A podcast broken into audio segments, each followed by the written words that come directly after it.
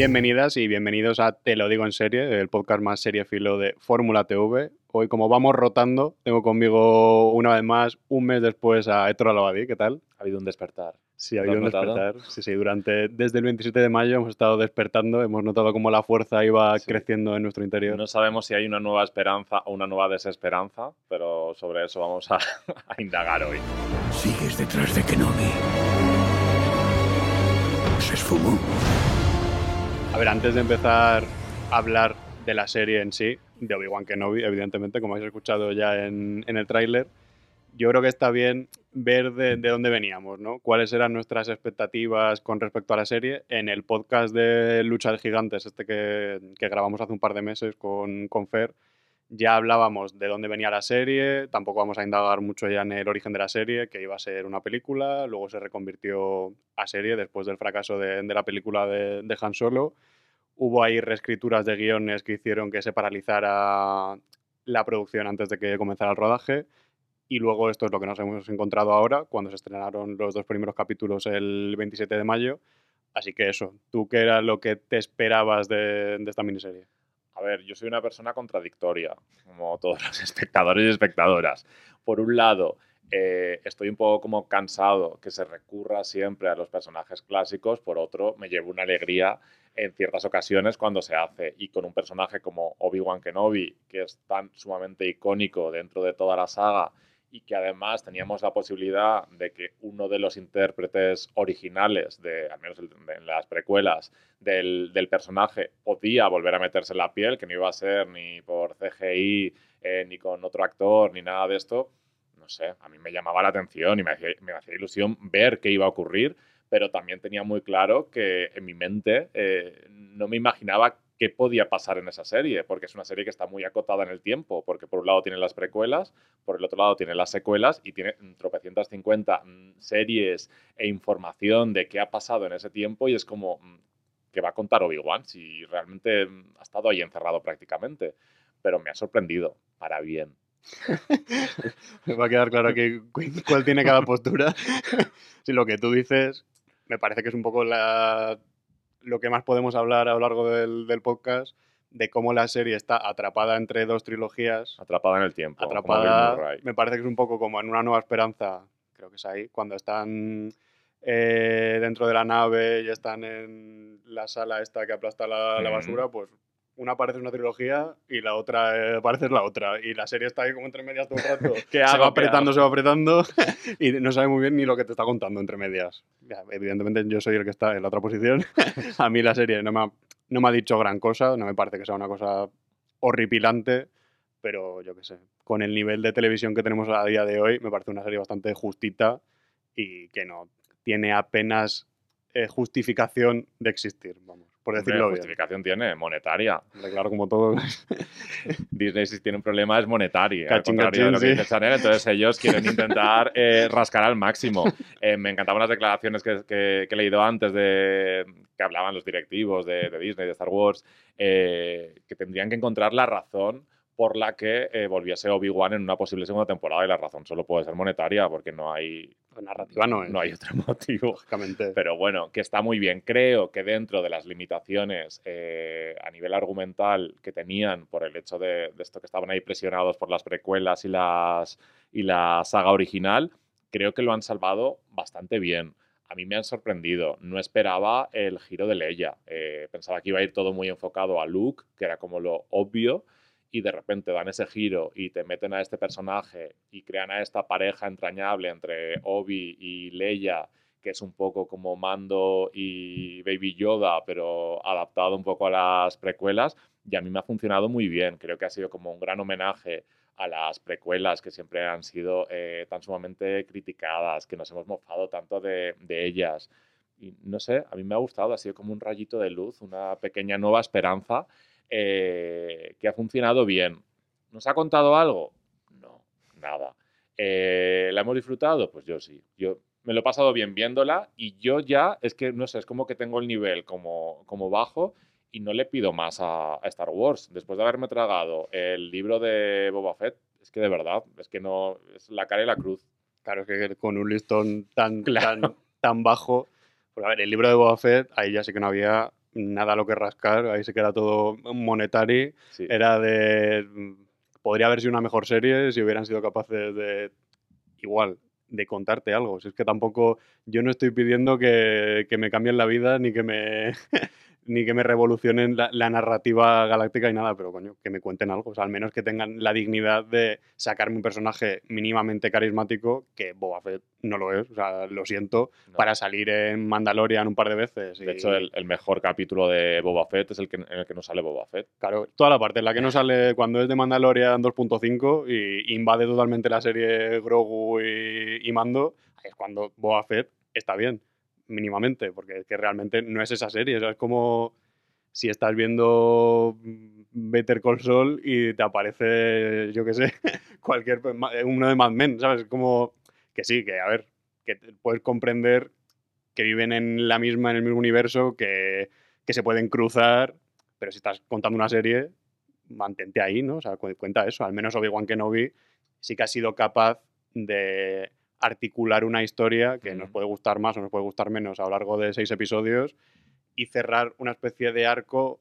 dentro de lo que esa misma serie ha abierto. O sea, que aunque esté encajada entre dos trilogías, sí que lo ha hecho medianamente bien, depende a quién le pregunte. Sí, pues, pero y yo que soy eh, defensor, ¿eh? que a mí me ha gustado y me lo he pasado bien. Pero es que hay un problema y pasa en general en todos estos universos televisivos y cinematográficos y es que en el fondo no cuentan nada o muy poco. Sí, Bueno, a ver, depende. Hemos conocido un poco eh, pues cómo fue la vida de los dilemas de Obi-Wan eh, durante esos años. Pero podríamos seguir perfectamente con la saga, con la franquicia, sin saber eso. Quiero decir, tampoco es algo que lo cambie todo ni que le dé un nuevo enfoque a la historia. Y en Marvel me pasa un poco igual. Creo que muchas series, sí, está bien, las disfrutas, profundizas un poquito eh, en los personajes, pero por ejemplo, igual me estoy metiendo aquí en un, en un jaleo grande, pero Wanda, me gustó mucho la serie, pero es cierto que si la quitas, solo viendo Doctor Strange 2, ya te haces un poco eh, una idea y podrías haberla obviado, que la he disfrutado, sí, pero hace falta, no sé, creo que hace falta ir un poco hacia adelante. En, en el caso de Star Wars concreto, como ya he dicho antes, de olvidarnos de todo esto y pensar otras cosas, que es que es un universo muy rico que creo que tiene muchísimo de contar sin rellenar huecos, que ya creo que están todos rellenos. A ver, huecos por rellenar van a tener ahí, vamos, se pueden inventar lo que les dé la gana. Ya, pero Ya me entre falta- trilogías pueden rellenar huecos entre películas, si, si les Sí, sí, apetece. desde o sea. luego. Pero es verdad que, a ver, dentro del universo de Star Wars, a mí me parece que es un universo muchísimo más interesante que el de Marvel. O sea, que tiene un, un bagaje, como una estructura así política, eh, cultural. e- El hecho ya de estar creando eh, decenas de planetas que cada uno tiene unas formas diferentes de vida. O sea, todo lo que se ha hecho, tanto en las películas como yo libros no he leído, vamos, del universo expandido y todo esto, sí que he leído cómics, eh, he jugado videojuegos y cada pieza, igual sí que hay cosas que son más prescindibles, pero sí que van en esa idea de hacer un universo cada vez más rico que si realmente quieres comprenderlo del todo, igual te tienes que tirar años de tu vida estudiándolo, o sea, te podrías hacer una carrera solo de, de Star Wars. Marvel me parece mucho más simple, o sea, la- tampoco tiene hay muchísimo que más que estudiar, contar. ¿eh? De Sí, pero hay que estudiar por cantidad de personajes, por X eventos que han pasado, los que se han cruzado, pero estudiar historia de Star Wars es estudiarte como la historia de la, de la humanidad. O sea, se han Claro. creado una cronología tremenda. O sea, me parece un universo brutal que podría dar para muchísimo más y precisamente por eso es por lo que esta serie me parece que no aprovecha todo ese potencial, porque aunque digo que cuenta muy poquita cosa, cuando he dicho que sí que narra algo medianamente bien es porque sí que tiene una idea, que es esta de, vamos a hablar un poco de, de la trama de la serie. Bueno, hay spoilers como siempre, vamos a contar el final. El, Al final ya lo sabíamos. Sí, bueno, estamos... un poco spoiler hay aquí. Pero también me ha gustado, como dices tú, que, que gire el foco de lo que esperábamos, que Luke esté ahí y ya está. O sea, está echándose la siesta durante Luke estará en la durante segunda serie. temporada. Sí, en la segunda. Y en la tercera se inventarán otro hermano. Otro. que Luke está por ahí, pero realmente lo que interesa es lo de Leia, que es hacia dónde va la historia, es un poco de Last of Us, eh, Mandalorian y una aventura espacial, o sea, todo muy Star Wars de, de toda la vida, de coger la nave y cada episodio en un planeta diferente, eh, un poco de Mandalorian también en ese sentido, lo que pasa que aquí con una narrativa más lineal que lo que es Mandalorian, que es una serie de verdad, o sea, que es una serie más, más episódica en la que cada episodio tiene una entidad propia y te Mm. cuenta una historia autoconclusiva. Aquí no. Y con un tono muy diferente. un tono muy El diferente, western aquí, eso pues, es. no, no está presente. Eso es, eso es. Aquí tienes una peliculita de acción con este código que tiene Star Wars, que siempre va con un sentido del humor como muy particular, eh, una forma de comprender los efectos visuales muy práctica, que a veces puede parecer un poco cutre, como un poco falsa, Mm. pero que es la forma de hacer las cosas que, que tienen ellos. es la esencia de que es la Wars. esencia y lo que lo hace que aunque a veces te pueda parecer un poquito falso, te parezca medianamente real, como que los personajes realmente habitan en ese mundo, como que no te saca de, de lo que estás viviendo si lo haces bien, porque también en la serie hay momentos en los que no está del todo bien resuelto.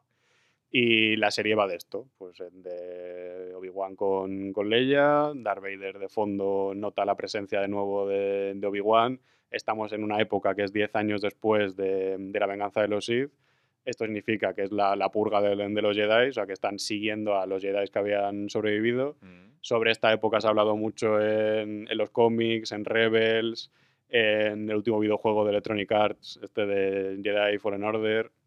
O sea, se conoce. Pasa que en televisión y en el cine, en acción real, no se había comentado mucho sobre esto.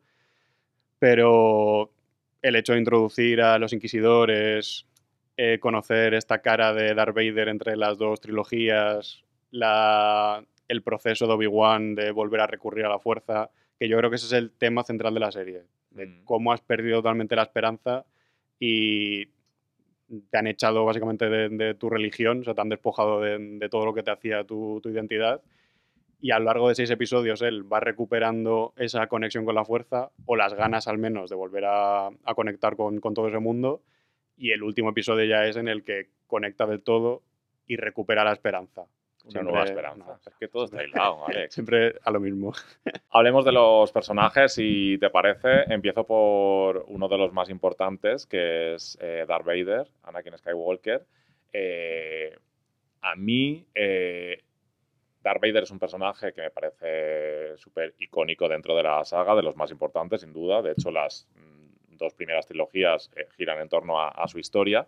Pero creo que como Darth Vader siempre ha estado un poquito como más en la sombra y apariciones como más puntuales, ¿no? Que era como que cuando aparecía te perturbaba porque aparecía muy poquito y con mucha fuerza. Pero creo que a lo mejor aquí se le ha sobreexplotado con muchísima presencia en, en- desde que ha aparecido, desde el segundo capítulo creo, en todos los capítulos. Y no sé si eso le, le quema un poco, le quita ese halo de misterio o perturbador que tiene el personaje.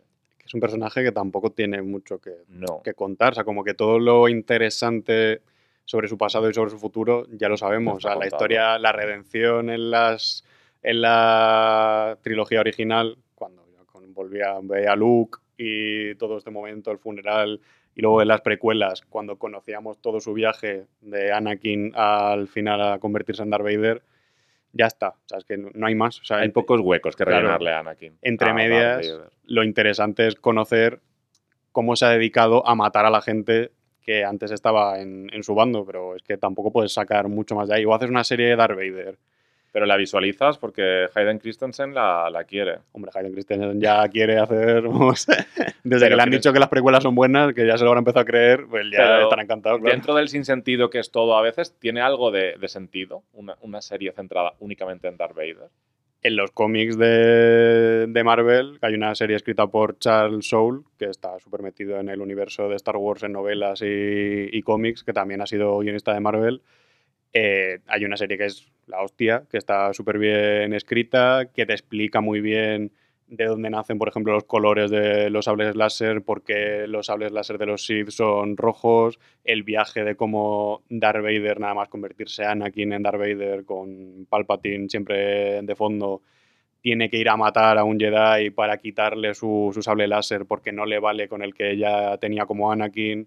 Eh, todo este proceso que tiene de instruir a los inquisidores, Mm. mutilándoles y haciéndoles la vida imposible, como la, la masacre eh, Mon Calamari, o sea, todo lo que pasó ahí entre medias, el vínculo con Tarkin, o sea, hay muchísimas cosas que contar ahí. Lo que pasa es que tienes que rodear a Darth Vader, que es un personaje bastante insustancial ya, o sea, sí que da mucho miedo, le pones la música y tiene una presencia que igual que tienen poquísimos personajes en la historia de, de la cultura popular, pero tienes que rodearle de gente expresiva, o sea, que hable, que, que entable unos ciertos lazos emocionales, porque él no, no tiene. O sea, lo único que te queda de Darth Vader es el recuerdo de lo que fue Mm. y todo lo que tiene dentro, ese odio que tiene interiorizado. Y, por ejemplo, en esos cómics también había una trama que era de él en Mustafar, que lo vemos en, en Obi-Wan Kenobi, la fortaleza esta que, que se ha construido. Allí él intenta resucitar a Padme, que ella moría en, en la Mm. trilogía de las precuelas y, joder, eso era bastante fuerte de ver. Y además te lo juntaban con otro Lord Sith que había vivido en, en Mustafar. sí, te estoy vendiendo la serie, sí. que se llamaba Lord Momin, creo que se llamaba, que era un tipo que era mm, como que quería hacer arte del sufrimiento. Y paralizó toda una ciudad. Esto lo estoy diciendo de memoria, lo leí hace ya mucho tiempo. Y quería paralizar justamente un poco como Pompeya, en el que la gente estaba consciente de que se iba a morir Mm. y veías la gente aterrorizada, o sea, como tramas más turbias, más maduras, más eso, complejas, que igual para una serie de, de Disney es un poquito complicado. No sé si te acuerdas que hubo un momento en el que iba a hacer yo un especial para Fórmula TV de, de series que me gustaría ver de Star Wars. Al final lo acabé dejando porque, en Porque medio no la vida ninguna. ahí se murió un poco la cosa. Y puse una que era de los Inquisidores, que justo han aparecido aquí. Y no puse una de Darth Vader porque me parece más interesante el tema de los Inquisidores, que son gente que muchos de ellos fueron instruidos como, como Jedi, igual que, que Reva, como lo vamos a comentar ahora. Y esa trama me parece que tiene mucho potencial de cómo te has pasado de la luz al lado oscuro, porque también por, so- so- por supervivencia, porque si no hacías eso te iban a matar y te iban a perseguir y te has convertido tú en el que se dedica a Mm. matar a los demás y todos son antihéroes súper despiadados que no dudan en matarse entre ellos, a que prácticamente no hay camaradería entre, entre ninguno y me parecía que eso tenía lo que digo, mucho potencial como una serie y seguramente habría sido una serie muchísimo más interesante que lo que ha sido Obi-Wan Kenobi, que al final es una cosa, pues eso, muy, muy blandita, que yo le veo que tiene muy poca energía, muy poca originalidad y que no termina de levantarse en seis episodios, como que para los fans. Yo entiendo, Muy fanservice todo. sí, a ver, que es que yo no soy fan extremo de escucho la música de John Williams y me pongo a llorar, no. O sea, hay gente que sí, pero yo no. O sea, que no, no estoy en ese punto y ahí me cuesta también que me hagan emocionarme con una serie. O sea, necesito estar implicado con los personajes, que me hagas un proceso más complejo y está, no, no tiene tiempo para eso, irónicamente, porque si la han convertido en una serie y declaraciones de la directora, de Iwan McGregor, era, sí, queríamos hacer una serie, un estudio del personaje, mm, no. O sea, a ver, estudio del personaje hay por lo que digo de que la trama es el viaje que tiene él de desoxidarse y recuperar la esperanza.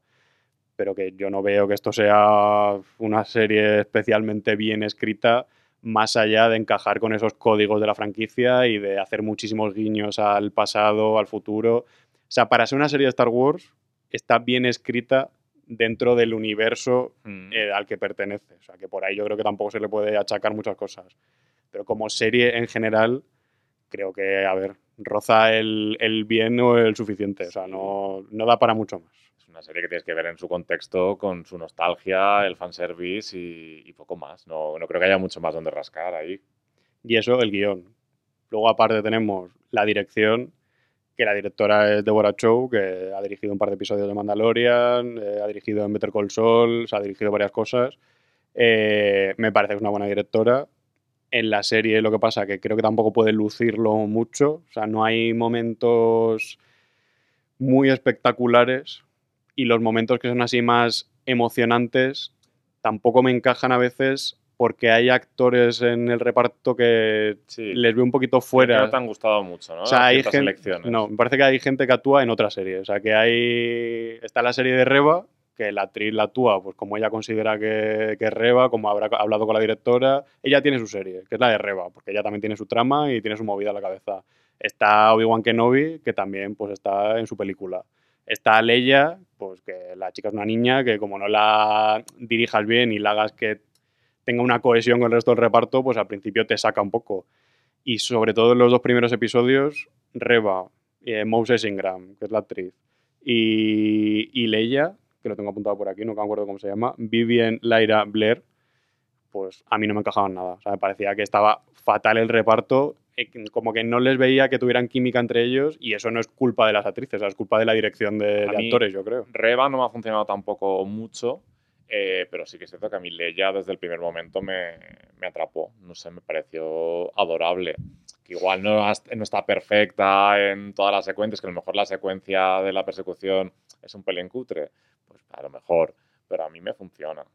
Sí, bueno, pero la secuencia de la persecución en el primer episodio, cuando, cuando Flea, el de los Red Hot Chili la, la secuestra, no creo que esté mal hecha por ella, sino porque No, está- la concepción en sí o sea, de... la dirección, el montaje y todo en esa secuencia, eso hay que estudiarlo para enseñar a la gente cómo no se hace una, una escena de acción, porque está horriblemente hecha, o sea, es súper inverosímil todo, eh, muy falso, o sea, Pero no parece una cosa de Star muchas Wars. veces en Star Wars. Tampoco es que Star Wars sea ¿no? la cuna Ya, de la verosimilitud. Ya, pero una persecución a pie de tres personas siguiendo a una niña. Pero porque ella es muy atlética y ella corre mucho y los otros estaban muy cascados. Sí, a ver, el no está, no está jovencito el hombre, ¿no? Pero, no sé. O sea, hay momentos como ese en el segundo episodio cuando están en Daiju, que está persiguiendo Reba a Obi-Wan en los tejados y Reba pues, se pone ahí a hacer parkour, a saltar, a dar volteretas, a Obi-Wan le están disparando y de repente va a recoger a Leia cuando vuelve a utilizar la fuerza y nadie dispara ya, se ha acabado la, la persecución, el tiroteo, la cámara lenta esa cutrísima de cogiendo a Leia en el aire. O sea, a mí sobre todo los dos primeros episodios me parecen lo peor o sea, de, de la serie. Me parece que es una presentación horrible. O sea, si estás muy, muy, muy, muy dentro del universo, pues te va a gustar, porque es que es una serie hecha para los fans. Pero quien esté mínimamente fuera, aunque te guste Star Wars, yo creo que tampoco hace mucho por, por meterte, vamos. Y si han sacado dos capítulos de una, con lo bien que le vendría a Disney Plus tener cinco semanas seguidas, o sea, seis capítulos no cada semana, es porque eran totalmente conscientes de que el primer capítulo tampoco se sostenía bastante como para sacarlo solo. Aparte de que lo han sacado en la Celebration y le das dos capítulos a los fans, pero también porque el segundo tenía el giro de Darth Vader que aparecía creo que justo al final. Sí, pero bueno, giros y ya sabía todo el mundo que Bueno, salía. sí, ¿no? pero estábamos ahí esperándolo todos. o sea, No sé, a mí los dos primeros los vi y me encantaron, de verdad. No, no vi grandes problemas en esos dos primeros capítulos. los dos mundos. Y tampoco es que soy mi nivel de fanatismo de Star Wars, pues sí, es una franquicia que me gusta, pero me he visto simplemente eh, las pelis y las series de acción real. Y ya está, no he visto nada más. Y, y me funciona. Para mi nivel me funciona. Pero bueno, que a la gente le puede gustar. Si tampoco digo que si no eres fan de Star Wars no te vaya a gustar. Igual te engancha la dinámica entre Obi-Wan y Leia, pues puede ser suficiente para cargar toda la serie a sus espaldas. Que al final es bonito también cómo lo va desarrollando.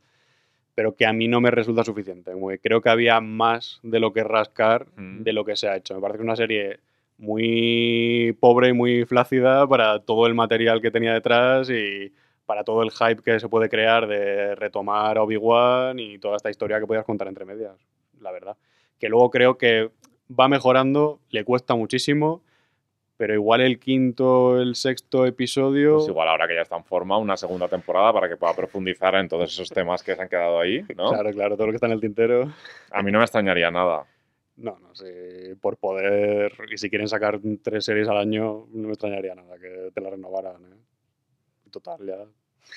si grabas en el set este, que No puedes cambiar el fondo en cinco minutos. Eso también me eh, saca a veces un poco. El hecho de que todo sea en el eh, set este se echa un poco de menos que a veces salgan, ¿no? A grabar algo en alguna localización real. Sí, porque aunque tengas que cada episodio sea en un planeta, me parecen todos bastante parecidos. O sea, no ha habido ningún planeta que diga, buah, este es totalmente diferente al anterior. Igual que en las películas te iban presentando planetas y pasabas mucho tiempo en ese planeta Mm. para conocerlo, veías cómo eran los diferentes biomas igual.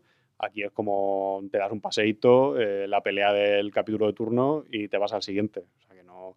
Y aquí, cuando he dicho antes que me parece que es una mala serie, lo digo porque cuando tú escuchas algo como en la rueda de prensa en la que estuve, que Iwan McGregor dijo que esto es una película que ha resultado que ser cortado en seis partes. A mí cuando me dicen eso, o sea, a ver, si estás haciendo una serie, ten la dignidad de defender que estás haciendo una serie. O sea, no que no tiene nada de malo. O sea, que, que The Mandalorian es seguramente lo mejor que ha hecho Star Wars en, en decenas de años. O sea, Sí. y es una serie. Y no pasa nada por decirlo y por defender que es una serie. Lo que pasa que esto se nota muchísimo que iba a ser una película, que no había material suficiente, no se había trabajado lo suficiente como para convertirlo en una serie, porque material sí que había. En Star Wars siempre hay de dónde sacar cosas que contar. Pero esto no se había trabajado para hacer una miniserie y ninguno de los seis episodios, bueno, igual el último sí, me parece que es el más completo, pero ninguno me parece que sea muy elaborado, ni que tenga unas tramas que se cierren, ni, ni nada. O sea, y los personajes nuevos que van presentando me pasa un poco como con Rogue One. Me está presentando a gente que me la quiere presentar súper diferente, diversa, carismática, cada uno con su personalidad, a los que sé que se van a morir todos al final de la película y tengo que conectar con ellos en dos horas, en una hora y media y que me importe que se vayan a morir. Pues sé que hay mucha gente a la que le ha gustado Rogue One, pero a mí no me, tampoco me gustó porque me pasa lo mismo que con esto, que, que yo soy incapaz de conectar con Tala, por ejemplo, que seguramente es el mejor personaje nuevo que han metido en, en Obi-Wan Kenobi, porque entiendo el cariño que se le coge rápidamente, pero luego la muerte de ella en ese pasillo, que se supone que tiene que ser épica, con el robot que tiene una conexión, que no me acuerdo ni cómo se llama el robot, eh, que la protege y tal, cuando tienes a Obi-Wan Kenobi, a un Jedi detrás que podría haber estado ayudándote y matando a, o protegiéndote de, de los demás, no sé. O sea, este rollo de la epicidad barata. De... A ver, es cierto que se pierde mucho aquí, no solo por los personajes que comentas, eh, que sabemos que tienen fecha de caducidad y que claramente eh, van a morir, sino por los que también sabemos que no van a morir. Porque hubiese sido muy diferente te- eh, temer por la vida de Leia, por la vida de Obi-Wan, Luke, del- de Darth Vader incluso. Pero es que sabes perfectamente lo que va a pasar. A diferencia de nuestra amada eh, Breaking Bad, eh, Better Call Saul, que sí, sabes ciertas cosas, pero hay como muchas incógnitas también. Aquí son menos a nivel de supervivencia. Y yo creo que al final la supervivencia marca mucho este tipo de, de sagas, ¿no? Tener un poquito el temor de que pueden matar a este personaje súper importante, que es algo que aquí se pierde. Es que lo teníamos clarísimo. Los importantes, ninguno podía morir. Y los secundarios, pues es que nos daban un poco igual. Sí, a mí al final con Reba, aunque al principio no me gustara demasiado, tú no sé si viste venir el giro. No, al principio no.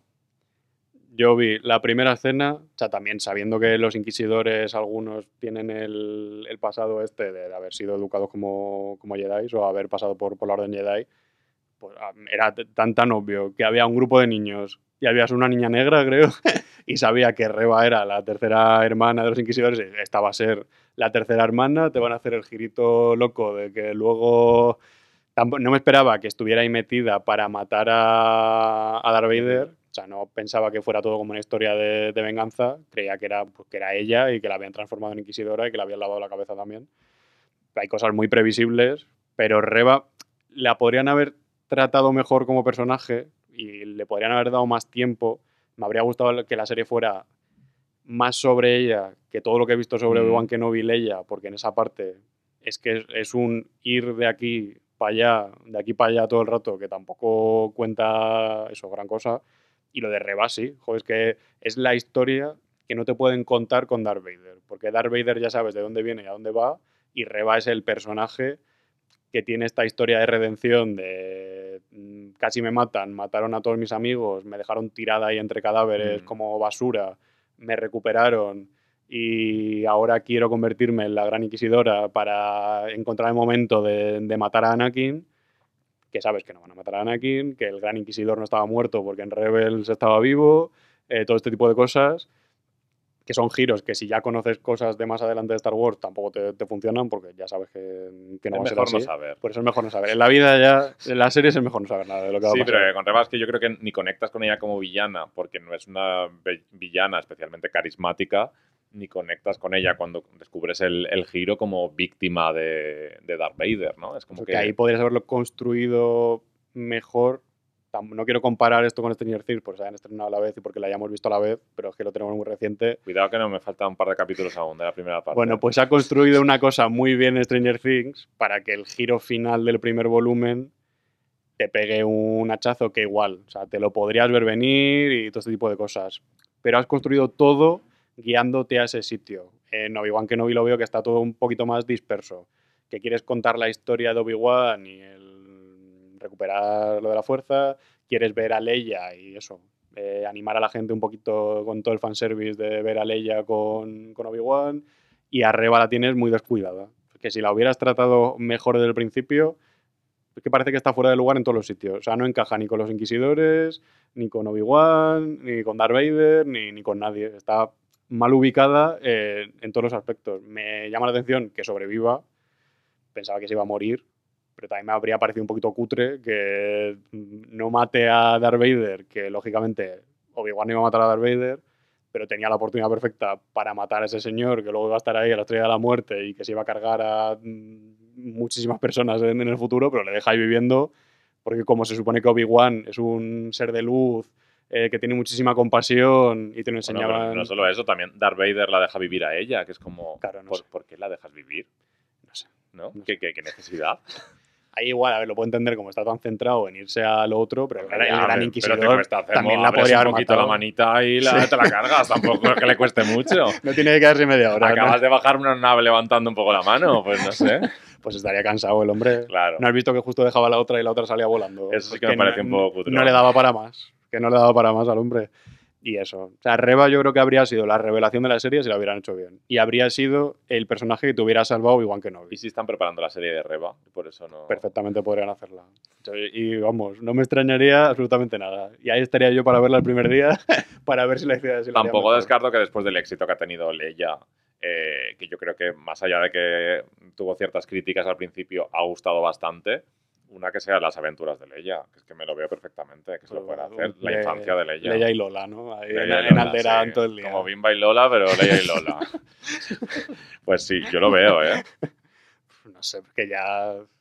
Que lo que decía Kathleen Kennedy, esto de que tienes que tener la idea de, de por qué haces algo. O sea, que una serie de, de Leia. Al tiempo. Que sí, que sí. que Guarda, no de- guarda este estas audio. palabras. Y antes de terminar de hablar de, de la trama, vamos a centrarnos un poco en el último capítulo, en el sexto de Obi-Wan Kenobi. Eh, ¿Qué te ha parecido a ti, Alex? Es el que más me ha gustado. También tenía el listón un, un poquito bajo porque. O sea, ya no es que. Muchas veces te pasa que estás viendo algo y no te gusta y o paras de verlo o te esperas a verlo cuando Mm. igual estés con otra actitud, igual lo puedes ver con otros ojos. Yo he ido viendo la serie semana a semana, cada semana también tenía una actitud diferente, a veces estaba más propenso, eh, otras menos, pero es que en ningún momento me terminaba de encajar, o sea, que no digo que sea una mala serie, simplemente que a mí su, ener- su energía como que, que no me llena, o sea, que no, Mm. no veo que... No hubo un despertar en ti. No, a mí no me, bueno, me despertó cosas, pero que no eran positivas. Y ya en el quinto episodio veía que iba espabilando la cosa con los giros, eh, con los flashbacks de, de Anakin y, y Kenobi, me gustó. O sea, la parte esa en la que se veía Coruscant de fondo y cómo te hace el paralelismo entre la actitud del presente y la del pasado, que a ver, es bastante evidente, porque ya sabes mm, quiénes son los dos, pero bueno, me gustó cómo estaba hecho.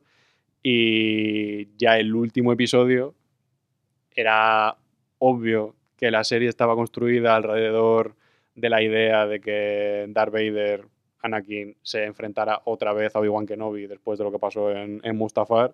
En el tercer episodio ya hubo este enfrentamiento, no sé ni cómo describirlo. o sea, es- Versión light. Sí, versión light, el, el previo, que se notaba que era la mitad de la serie, tenían que meter algo mm, para que la gente supiera que luego se iban a enfrentar más adelante, o sea, meter un poquito de, de chicha de encuentro entre los dos.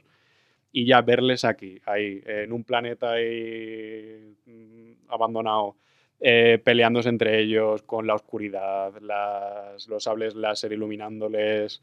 eh, me parece que es la escena que está Visualmente ha sido muy chula. Visualmente está muy bien fotografiada, está muy bien hecha. O sea, me gusta mucho cómo está. O sea, me parece que es lo mejor de la serie, la, la secuencia esta. Y los giros que tiene dentro de la propia batalla, de al principio que Anakin le sepulte, luego que el otro salga, le lance todas las rocas y que Obi-Wan muestre como todo su poder y veas por un momento ese trozo de la cara de, de Anakin y Obi-Wan se dé cuenta de que ahí no queda nada ya, o sea, que eso está muertísimo por dentro, que no tiene nada que salvar y que incluso le pida perdón Obi-Wan a Anakin por, por todo lo que le ha pasado cuando él tampoco tenía ninguna culpa y que Anakin diga que, que él no había hecho nada, o sea, que realmente se había matado a sí mismo, o sea, sea, esa parte me parece Sí, para mí, tremenda. Para mí también ha sido esa la, la mejor secuencia del capítulo. Y luego, pues hombre, pues me han gustado cosas eh, muy fanservice, pero que bueno, que también las, las, la- las demando un poquito. Y es que llevaba toda la serie esperando cuándo van a ponerle al puto Darth Vader eh, la marcha imperial para que suene, ¿no? Porque es que si no, no es el personaje 100%.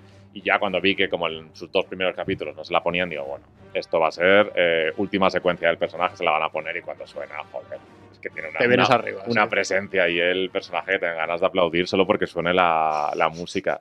Y luego, pues evidentemente, pues los otros guiños de ah, los cameos que hemos tenido, pues que si el emperador, eh, que si el maestro de Obi-Wan, no sé, pues son cosas bonitas que enseguida te tocan un poco ahí la patatona.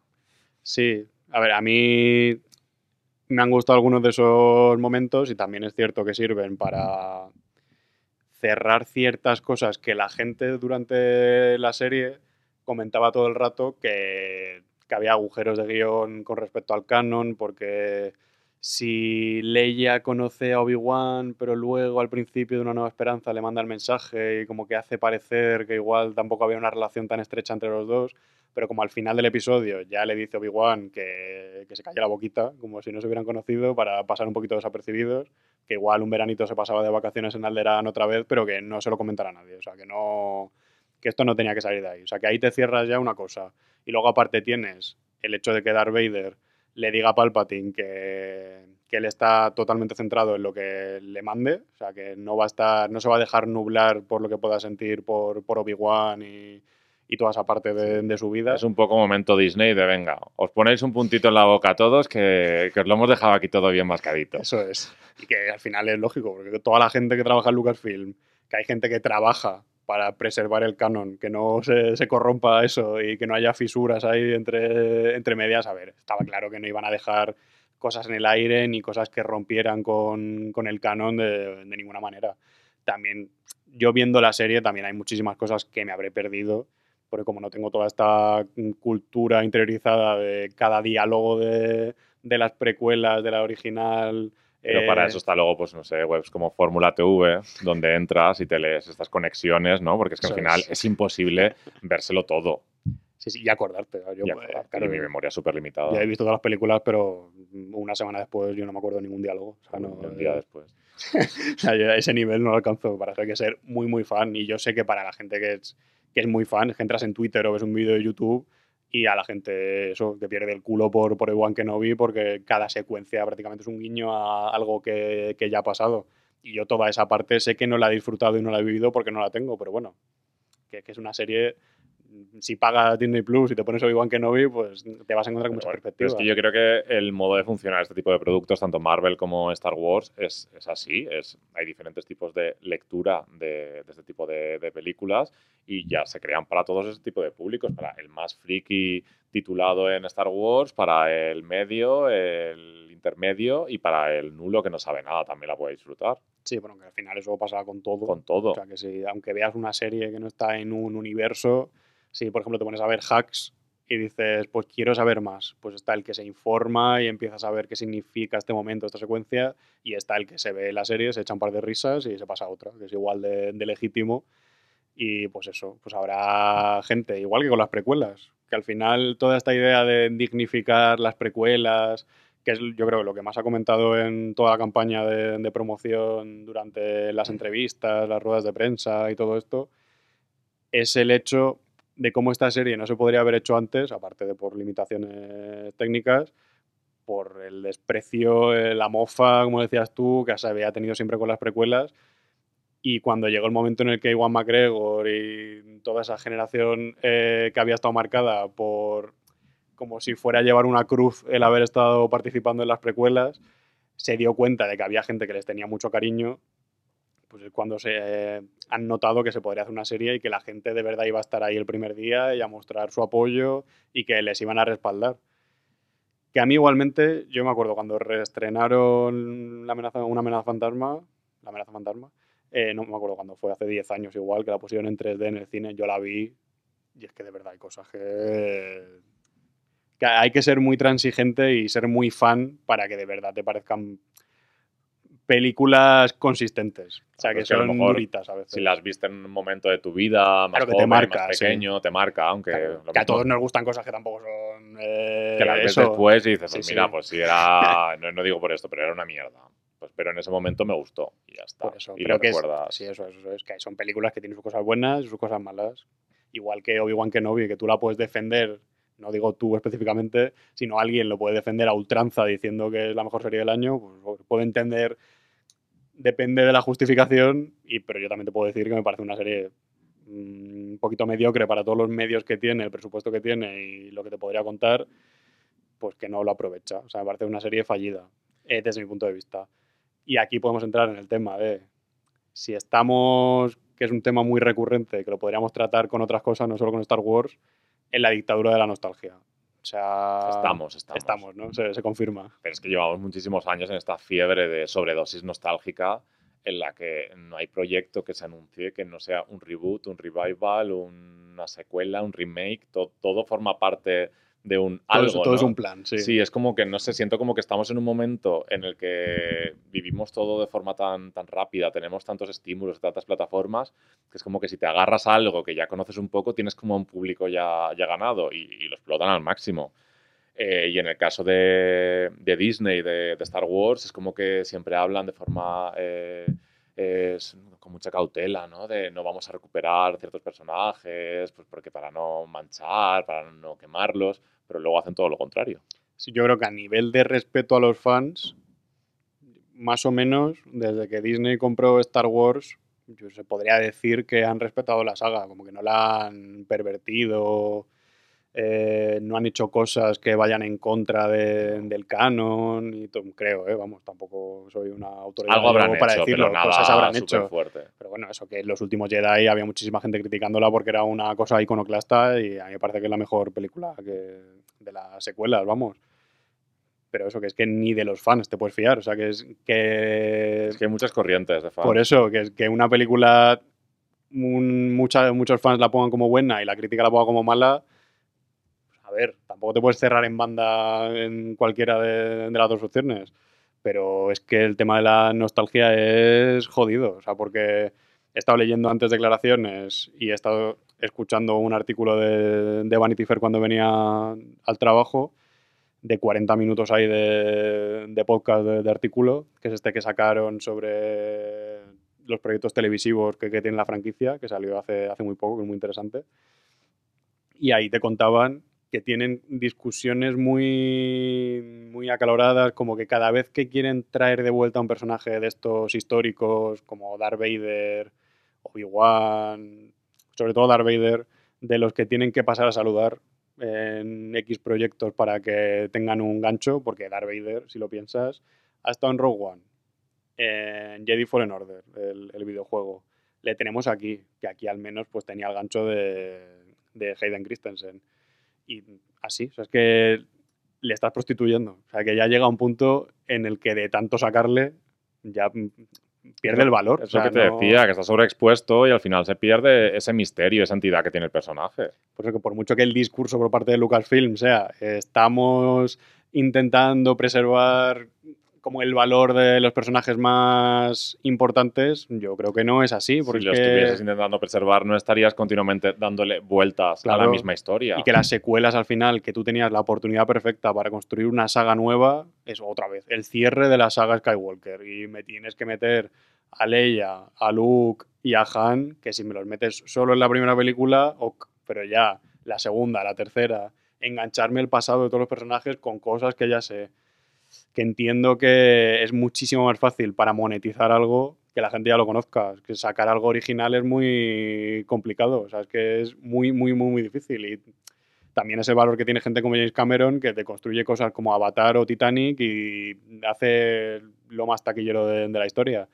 Eso es lo más jodido que hay en la industria. O sea, crear algo, que te lo compren, que te metan la pasta para poder hacerlo y conseguir el dinero de vuelta. Y Star Wars está en un momento de, de acojone, de saber que están a un mal paso, de que se les eche la gente encima y tienen que hacer este tipo de cosas como Obi-Wan pues para contentar a los fans sin avanzar especialmente en Ah. tramas ni en revolucionar ningún tipo de narrativa. lo bueno que tenemos por ahí de Mandalorian, que ahora hablaremos un poco del el horizonte de, de la franquicia, pero que me parece que están manoseando mucho cosas que ya conocemos y que la única esperanza que tiene la franquicia es agarrarse a cosas nuevas, pues que ya es que jugarían mucho más al estilo Marvel, de hacer cosas que estén en la misma línea temporal o muy próxima y que te permitan luego unirlas en un gran evento que sean las eh, trilogías o como lo quieran vender aquí. Pero esto de que cada, mm, cada serie está ubicada en un... Bueno, hay ciertas que sí que están en la misma línea, pero como que cada una es de un sitio, es como imposible eh, cruzar eh, nada.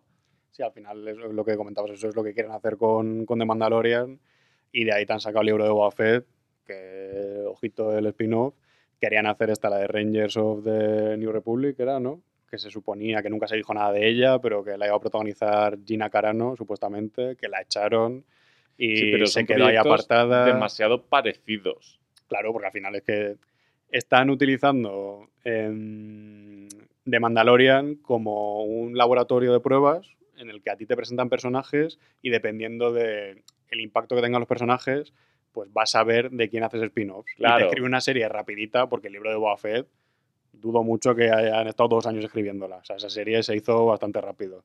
Y hacer spin-offs ligeritos, rápidos, que te tengan un mes de contenido en Disney Plus y para Pero necesito tonos diferentes. Eh, tú en Marvel eh, ves la franquicia y tienes un Thor que nada tiene que ver con el estilo de Doctor Strange, que nada tiene que ver con, no sé, con Viuda Negra, Sí. eh, por suerte. Eh, no sé, me, me gusta que, que, que varíe un poco, que luego, que sí, que luego los Vengadores todo se unifica un todo para que, un poco para que tenga el mismo, vaya en la misma línea. Pero sí que necesitas un poco de diversidad, que no todo sea un poco más de lo mismo. Y es lo que me parece un poco con lo que están intentando con The Mandalorian, con el, el libro. Es como que todo era muy parecido.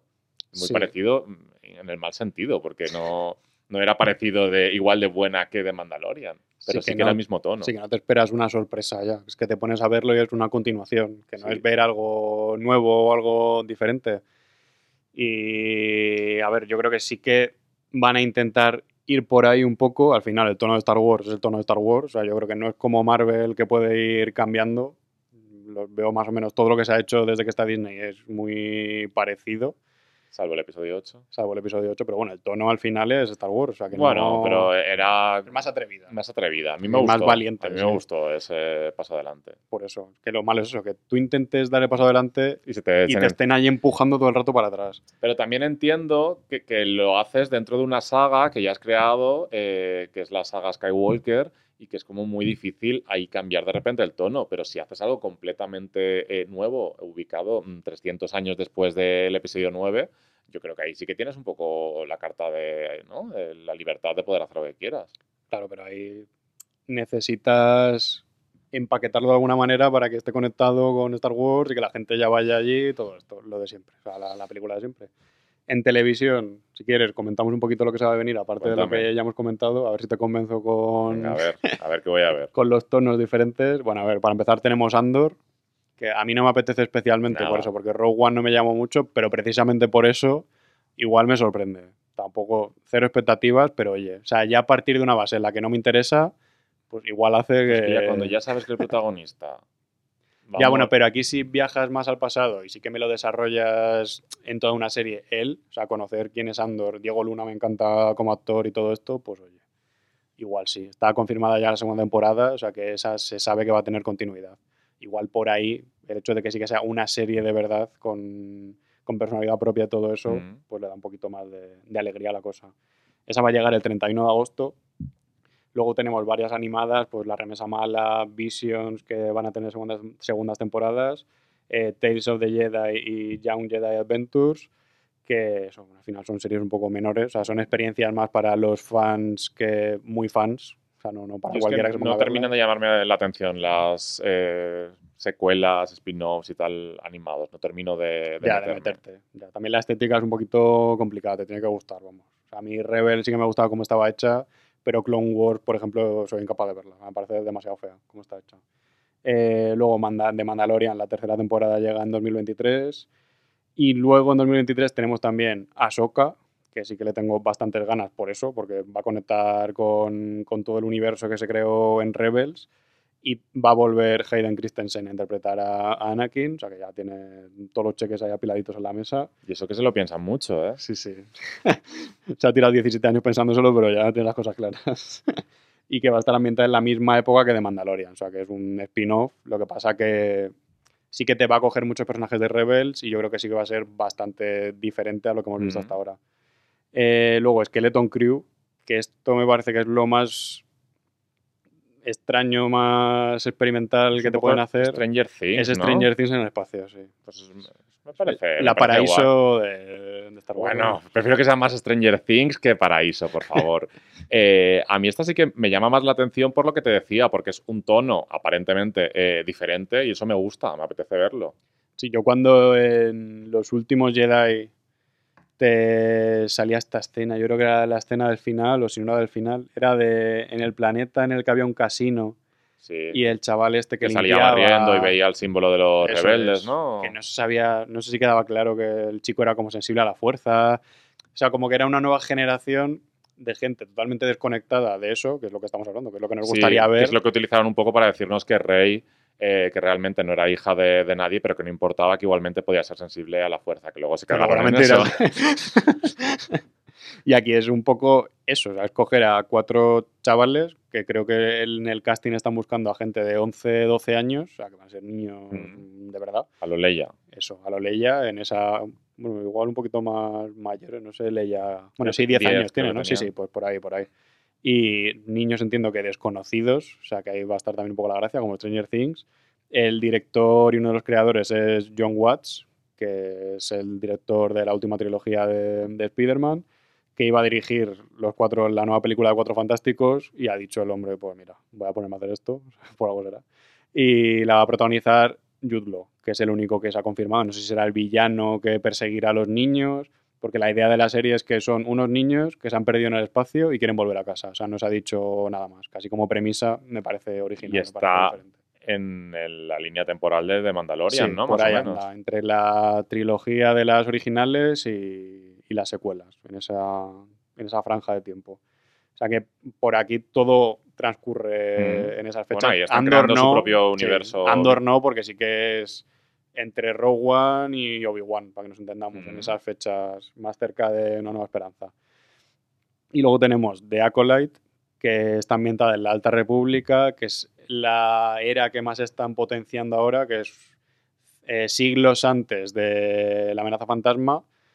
Esta está ambientada 100 años antes de, las precuelas, que es más o menos como la época en la que ya empezaba a acabarse la, Alta República, y la Alta República se, caracteriza porque era una época de como de bonanza de los Jedi, que no tenían que mancharse mucho las manos, que estaban ahí bastante tranquilos.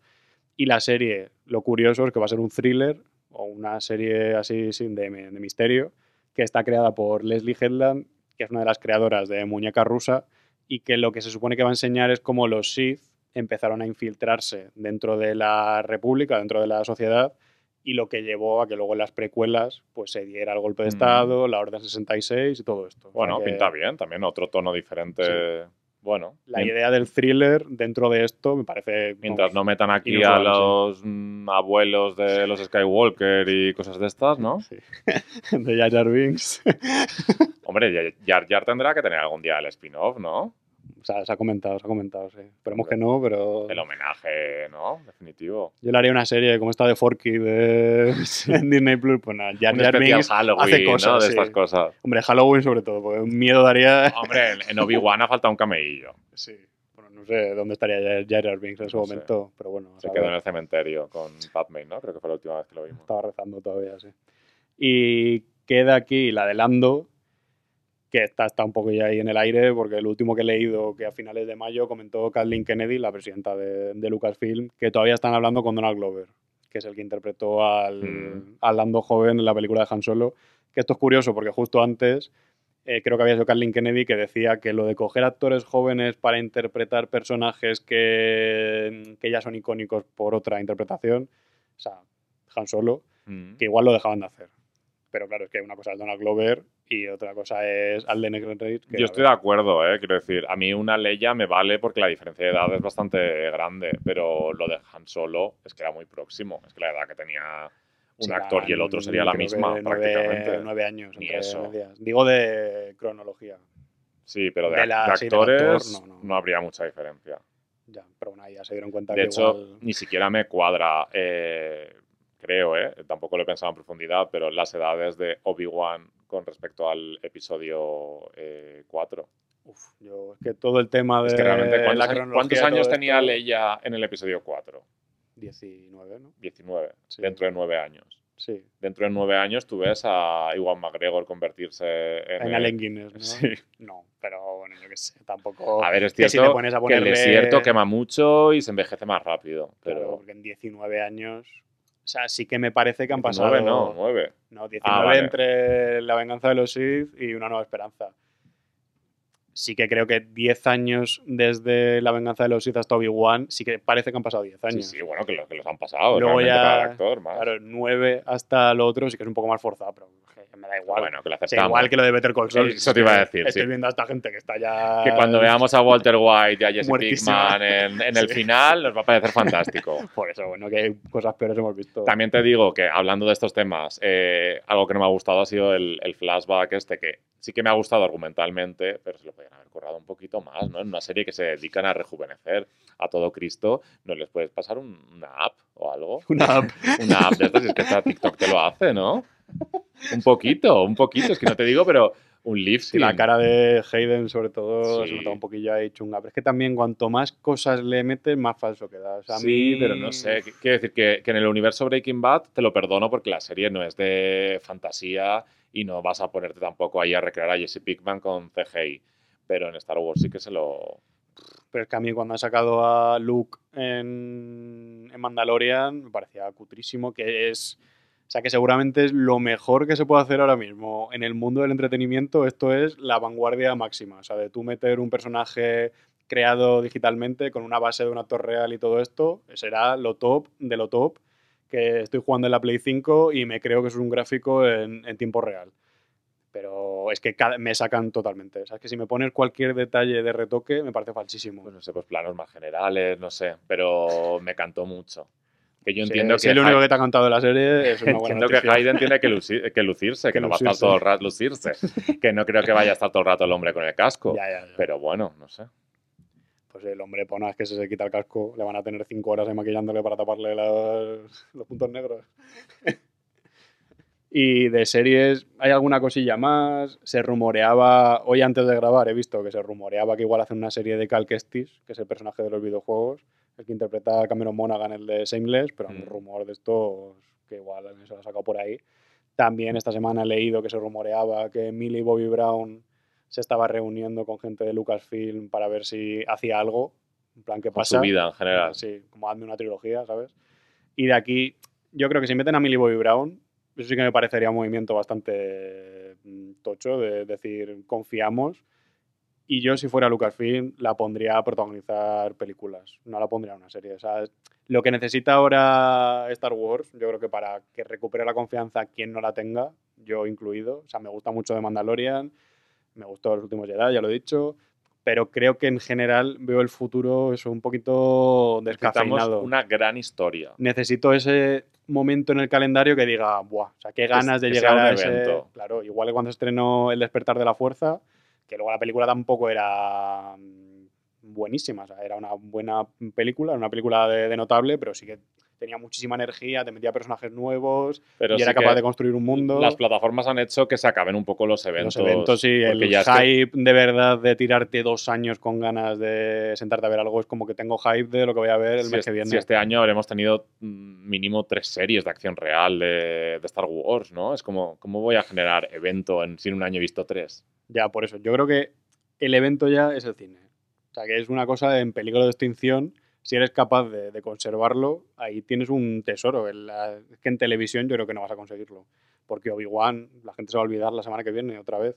En el cine, si tú eres capaz de conseguir algo que funcione de una manera persistente, de estrenar algo y que la gente vaya a verlo y lo comente de verdad, y no como esto de meterte en Twitter una tarde y hablar de la serie, me parece que es lo, lo gordo de verdad. Pero creo que ahora mismo Lucasfilm tiene mucho miedo del cine, están acojonados desde que Han Solo se pegó la hostia de- del siglo, yo creo que es el batacazo, uno de los más grandes de la historia del cine. Tienen miedo y no me extraña también, porque A ver, es que si haces una mierda, pues Con la ¿qué que- quieres? Pues te comes una mierda. claro, con la que se pegaron. Pero tampoco creo que tengan que crear la narrativa esta de que no nos tratan bien en el cine o de que no se trató bien a las precuelas en su momento, porque es que igual no se trató bien a las precuelas porque tenían cosas que no estaban bien hechas. Es que tampoco hay que eh, edulcorarlo todo ni enmascararlo, ni tampoco decir que hay que reivindicar las secuelas, porque el noveno episodio también es una cosa para charlar de comer aparte. O sea, es la cobardía hecha película, el no ser capaz de cerrar algo con la valentía de lo del octavo episodio y de ahí entiendo que hayan parado todo lo que está en el cine, o sea, que han dicho el cine, eh, boquita tapada, vamos a hacerlo todo en televisión y en cine es que te fijas en el orden de las cosas que, que van a salir, igual que te he dicho que en televisión el año que viene va a haber mínimo tres estrenos de acción real, que este vamos a tener tres, es que el año que viene no se sabe ni si se va a estrenar algo de Star Wars. O sea, hay una fecha cerrada de diciembre de 2023, película de Star Wars. En 2025 y en 2027, pero no se sabe cuál va a ser ninguna de esas. Eh, tenemos, por ejemplo, la de Taika Waititi, el director de Jojo Rabbit, de, Mm, de de Thor. Thor, que está haciendo una película con la co-guionista de 1917. Yo solo con que esté él, ya esa película me interesa. Por eso, que eso ya te da un poquito de, de carisma. Ya sabes que hay gente, que esto es lo que tiene Star Wars, que va a seguir atrayendo a, a la gente, que aunque sea una picadora de, de talento, pues la gente va a seguir queriendo ir ahí, porque te da una exposición que, que no te da nada más.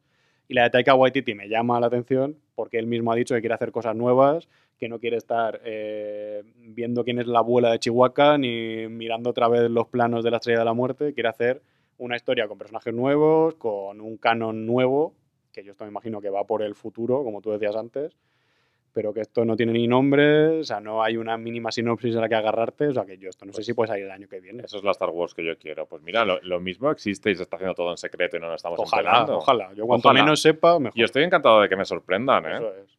Y aparte está Rogue Squadron, o sea, las dos únicas películas confirmadas ahora mismo de que se van a hacer, la de Taika Waititi y esta. Bueno, y Rogue Squadron, espérate que no se cancele.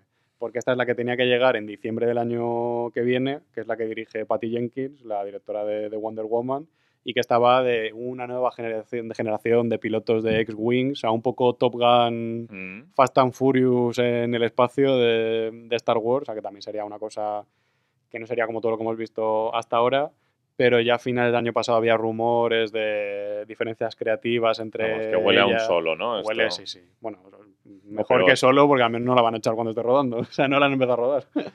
Eh, pero ella sigue, se supone. O sea, lo, lo último que se ha dicho es que está un poco apartada la película, está retrasada indefinidamente, que no suelen ser mm, palabras muy, muy optimistas para, para una película, pero en teoría Jenkins sigue ahí metida. Y luego tenemos la trilogía de Ryan Johnson, que eso es un animal mitológico, se, se anunció después de que saliera, creo que fue justo después de que saliera Los Últimos Jedi, Mm. Me parece que sí, en 2018 o en 2017.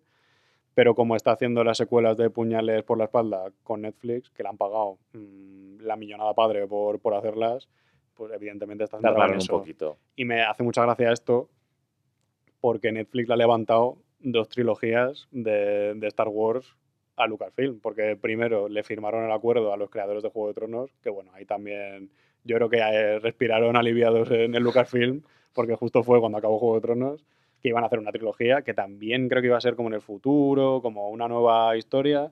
Y Ryan Johnson, lo mismo. Se supone que va a hacer otra nueva trilogía con nuevos personajes y con el tono de- del octavo episodio, pero esto está en pausa totalmente hasta que él avance con lo que tiene con Netflix.